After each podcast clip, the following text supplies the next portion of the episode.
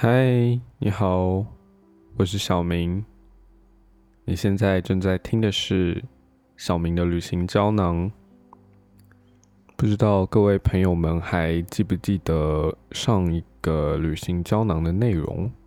我们说到大成王朝的乌通王，和接下来曼谷王朝的拉玛一世、二世，一直到现在的泰国国王拉玛十世。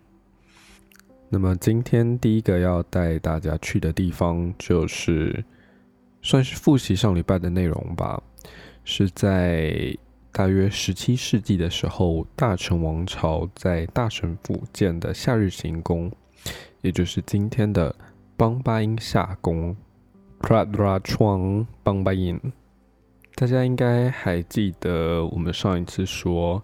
这个大成王朝，也就是阿育陀耶城的灭亡，是因为缅甸人入侵。那么，这个邦巴音夏宫在当时也被缅甸人摧毁殆尽，是十九世纪由现代的曼谷王朝的拉玛四世开始重建，要一直到拉玛五世继续修建，才会有现在的邦巴音夏宫。所以，这个邦巴音夏宫距离现在已经有一百五十多年的历史。那么，由于这个拉玛四世和五世呢，他们极力推动现代化的西化改革，再加上十九世纪的时候，西方文化大量流传入东南亚，所以这个邦巴音夏宫就融合了泰式和维多利亚式以及哥德式等等的建筑风格，其中甚至还包含了很多的中国元素，例如中国式的宫殿以及清代的家具等等。对东南亚历史稍微有一点点熟悉的朋友，应该都知道，泰国是东南亚国家里面少数一个没有经历过嗯殖民历史的国家。他们穿梭在一个非常巧妙的灰色地带，因为他们的邻居越南当时是被法国殖民，那么隔壁的缅甸后来被英国殖民。甚至是在泰国下方的马来西亚也是被英国殖民，那泰国就穿梭在这样一个多方角力的地带里面，所以我想在邦巴音夏宫就可以很明显的看到泰国是如何巧妙的周旋在这么多的殖民强势的势力之下，再加上它北面还有一个古老的东方大国中国。那泰国不止保留了自己的文化，甚至把这些外来文化的影响也融合入了当地的特色。邦巴音夏宫就是这样一个历史和文化互相交流、影响之后的结晶。邦巴音夏宫是五大行宫里面最美的一座行宫。也是因为它是皇家的行宫，所以参观邦巴音夏宫的时候有蛮多服装上面的限制，它是不能穿无袖或者是裸露的上衣或者是短裤，来表示你尊重这个当地的文化以及皇室这样子。因为我们去之前不知道这个规定，所以我当时是穿了短裤。那他在门外面就有很多小贩会贩卖这些泰式的轻薄长裤给这些像我一样穿了短裤来参观邦巴音夏宫的游客，当做紧急的应变措施这样子。那我想这或许也是另外一种生财的办法。不过从这边就可以看到，泰国王室在泰国的行政体系上面是享有。比较大的尊重以及权利，甚至在泰国还有法律会去惩罚这些毁谤王室的民众。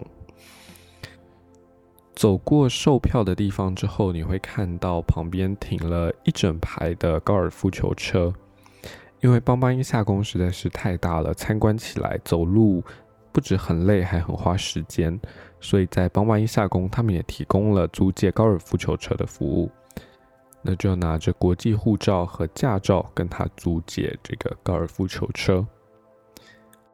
那慢慢的走入邦巴音夏宫，你会看到在湖的中心有一个非常浓厚泰式风味的湖水亭。在整个邦邦音夏宫里面，有两座像这样子非常泰式传统，依着湖面而建造成的湖水亭。比较特别的是，通往湖水亭的桥上，它不知道大家有没有去过，在台南的奇美博物馆。它的桥上就差不多跟奇美博物馆的桥一样，旁边有许多的石像。不过仔细去看这些石像，你就可以发现它的雕刻，不管是技术，或者是人的神情上面的表达，都十分的精致和细腻。整个周边花园的气氛营造也非常的成功，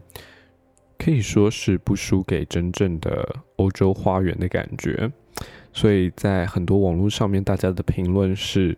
如果不打卡的话，还以为来到了欧洲。我想邦巴音夏宫的特色和魅力，或许就是在这一边。它不是一种单纯的模仿这一些外来的文化，而是深入的探索或者是了解之后，再融合自己的文化表达出来。其实，在邦巴音夏宫里面。真的可以看到很多不一样的建筑文化特色，除了之前说过的中式建筑之外，还有还有罗马柱式的建筑，以及粉红色的洋房等等。漫步在这个邦巴音夏宫里面，有时候还真的有来到欧洲的错觉。那不知道大家还记不记得我们北京胶囊的内容？我们说到，在圆明园里面，乾隆皇帝也建造了很多像是凡尔赛宫的建筑。那么，我觉得蛮好玩的，在这一些东方君主的花园里面，他们常常很喜欢仿建一些西式的建筑。不过，我想，或许这两个地方相同，都是建造一些西方式的建筑，不过心态上面或许有一点点差别。在圆明园里面建造这一些西方式建筑的时候，他们的屋顶都是使用着东方的琉璃瓦屋顶。这也许象征着，就是乾隆皇帝当时的心态是：或许这一些西方式或者是凡尔赛式的建筑是很漂亮，没有错。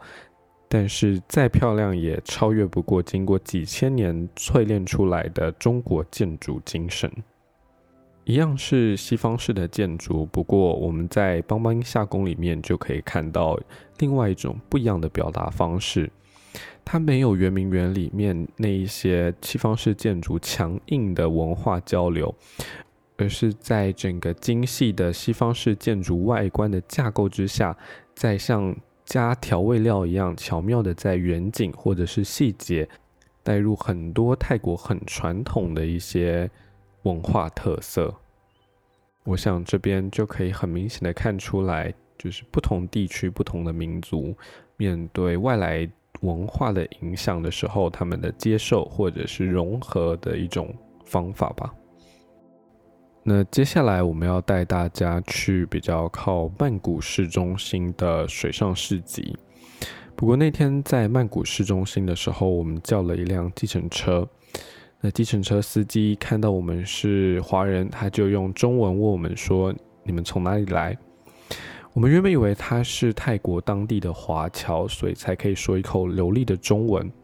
不过就在听到我们是从台湾飞过来之后，他给了我们一个蛮出乎意料的回答。他说他也曾经在台湾工作过，而他的中文就是在台湾工作的时候学的。他跟我们分享他二十年前在台湾工作的经验。他说，老板对他很好，老板娘也很关心他。那泰国的工作环境、时长，甚至薪资，根本没有办法跟台湾相比。一直到二十年后的今天，他仍然很想回来台湾工作。听到这些话之后，我的心里其实蛮五味杂陈的。我不太确定，在另外一个二十年之后，嗯，一群台湾人到泰国去玩，能不能听到司机跟他们说这样的话？甚至于今天我们到印尼去玩的时候，会不会有印尼籍的司机跟我们分享他台湾的工作经验的时候，是这么正面的评价。这二十年来，我们社会对这一些外籍工作者在台湾的态度到底是有什么样的变化？或许他就是一个很简单的外籍移工在台湾的工作经验。不过，当他们把这一些经验告诉他们身边的家人朋友之后，或许这就会形成他们对我们这样一个地方的印象。也许对身边的人多一点点的善意。就像是这个泰国司机的老板跟老板娘一样，我们就会在泰国相遇更多，不只是泰国，或者是其他更多更多的地方，我们会遇到更多像是这个泰国司机一样，跟我们分享他在台湾美好的经验吧。我们接下来要前往的水上市集的名字叫做空勒马荣水上市集，特拉囊隆拉马永。这个空勒马荣水上市集就是在曼谷的市郊，它非常有曼谷道地的风情。它在旁边的市集不止可以买到生活用品、新鲜蔬果，最特别的就是它在市集里面的这一些甜点小吃应有尽有。它是许多泰国当地人也会前往的水上市集之一。其实曼谷这个地方本身就是有很多运河分割出来的一个岛。就像是威尼斯一样，它常常会有洪水的情况发生。那曼谷这两个字本来是泰语 Bangkok 的音译，Bang 在泰文里面是河的意思，而 Kok 就是岛。那曼谷水上市集的由来，就是在路上还没有被这样子大量开发之前，人们的生活或者是交通都要紧靠着这一个。曼谷周围的运河，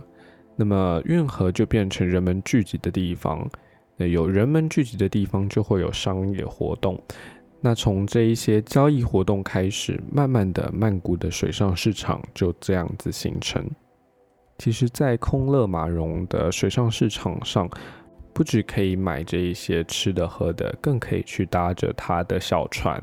去环绕一圈这一个运河的范围。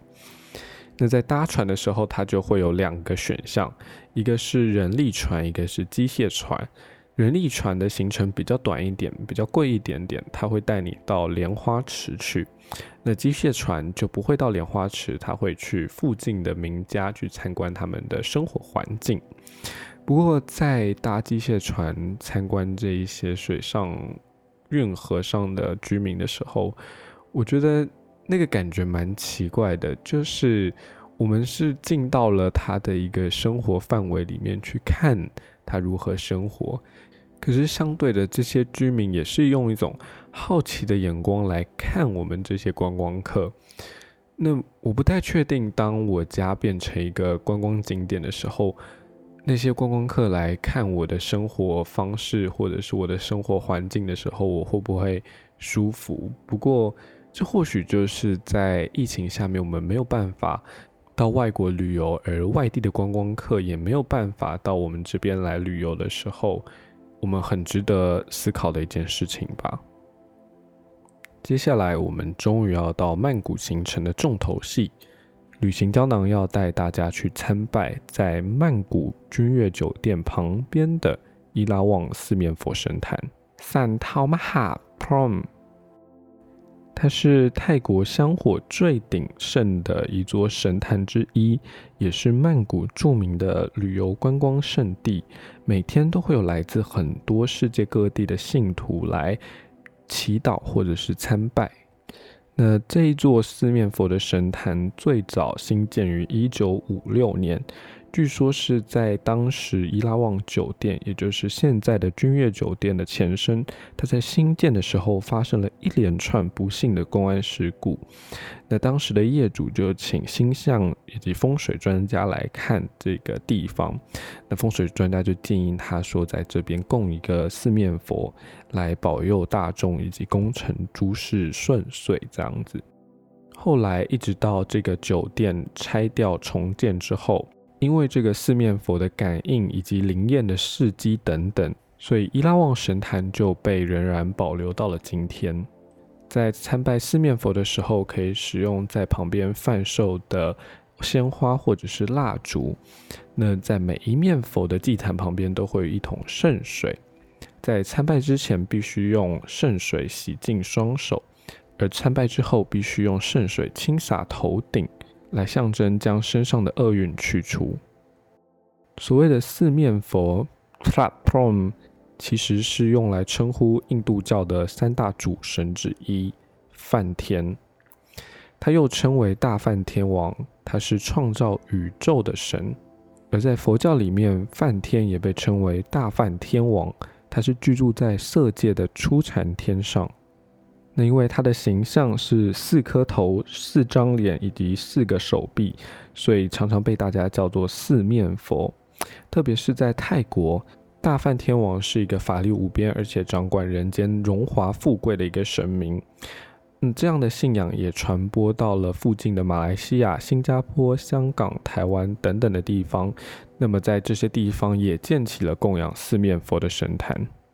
那四面佛的四个面分别象征了慈悲喜舍四种功德。对于参拜者来说，四个面的顺序分别是代表事业、感情、财富以及健康。那在参拜四面佛的时候，要以面向广场正面的四面佛当成第一面开始顺时针参拜。比较特别的是，在伊拉旺四面佛神坛旁边会有一批的舞蹈和音乐团，来帮来参拜或者是还愿的信徒祈福或者是还愿。那在他们的表演里面，当然也可以看到一些很传统的泰式祭神的舞蹈或者是音乐。那我想这也是这一个伊拉旺神坛作为观光圣地的另外一个特色吧。那又说回来，大梵天王他其实在佛教里面有一个重要的地位。因为在佛教里面，佛陀刚成道的时候，佛陀觉得他所觉悟到的这个佛法，因为难可觉知、不可思维，所以向众人宣说的时候，大家很难会去相信这样的东西，更不要说是信受奉行。那佛陀本来要带着这样的想法入灭，进入涅槃，不过这个时候大梵天王知道了之后，就赶快跑到了这个佛陀的面前，跟他说。这个世界本来就会败坏，佛陀的出现就是为这个世界带来佛法，以救度大家。所以唯愿如来普为众生广说身法。所以在佛教里面，大梵天王不只是一个法力无边、掌管人间荣华富贵的一个四面佛，他也是一个请佛注释转法轮的重要代表。其实摆脱掉了宗教的观点。那如果今天你知道了一个真相，那你也知道这个真相说出来，大家一定都不会相信。你会选择怎么做呢？我觉得最明显的一个例子就是当时哥白尼对抗教廷的地心说。哥白尼知道宇宙并不是像教会说的一样围绕着地球而转，他也明白如果他把这个事实说出来，没有人会相信他。可是哥白尼还是很勇敢的站出来，跟大家分享了他的日心说，所以他也在历史上面留下了他的名字。所以在参拜四面佛的时候，比起愿望达成，大梵天王给我更多的是一股无所畏惧的勇气吧。我想这也是孟子里面所说的“虽千万人，吾往矣”。那么曼谷的旅行胶囊就到这边告一个段落。下一次的旅行胶囊，我们要带大家踏上欧洲大陆，我们要去葡萄牙。这一集的旅行胶囊是曼谷系列的最后一集，所以我们一样不会有彩蛋。我不知道大家第一部追的泰剧是什么，不过我的第一部是《初恋那件小事》。那我们今天也来说说关于曼谷的那些小事吧。我不确定大家有没有听过去泰国玩会拉肚子的谣言，不过我就是印证了那个谣言的人。我们第一餐因为在餐厅吃就还好，可是，在回去的路上，我买了一个在路边摊，我就买了一个芒果糯米饭这样子。我的天！就自从那个芒果糯米饭之后，我就没有一天不是在马桶上面度过。所以，所以关于泰国的很多印象，我都是伴随着肚子痛，还有一些怪肚子的怪叫，在那边就是你知道痛苦挣扎中度过。不过说到曼谷的食物，我觉得最令我惊讶的是，呃，泰国的虾。因为我们在台湾吃惯的虾，差不多最大也就是两根手指，可是，在曼谷，你只要叫虾，它来的一定就是那种泰国大河虾。我不知道为什么会这么大，它大概就没有夸张，有些甚至会到你的手掌这么大，甚至还有些很凶的，还会有一些钳子之类的东西长在它的手上，这样子。我不太确定它到底是虾还是小龙虾，或者是它们两个根本就是同一种。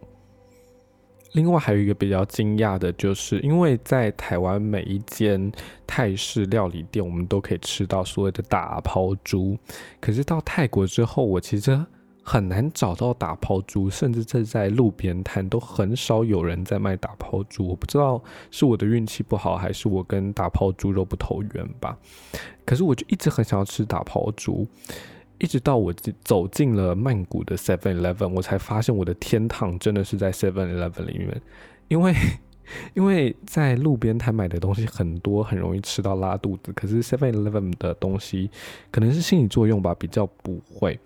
那它的打泡猪肉大概是在五十泰币到六十泰六十泰币之间，就跟台币五十六十差不多。很好吃，真的很好吃，就推荐大家到 Seven Eleven 去买打泡猪肉来吃，里面还有附一颗煎的蛋，CP 值直接爆表。我在台湾常常听到很多人说他自己很喜欢喝泰奶，不过我真的到了曼谷之后喝泰奶，我觉得其实很一般呢。就是因为在台湾的奶茶，我们会喝到很厚的一些，譬如说奶香啊、茶香啊，要浓韵啊什么的。可是我觉得太奶就是一种扁平版的奶茶，它就是哦，我觉得它的口感就是滑顺，然后就是一种茶跟奶融合在一起的香味这样子。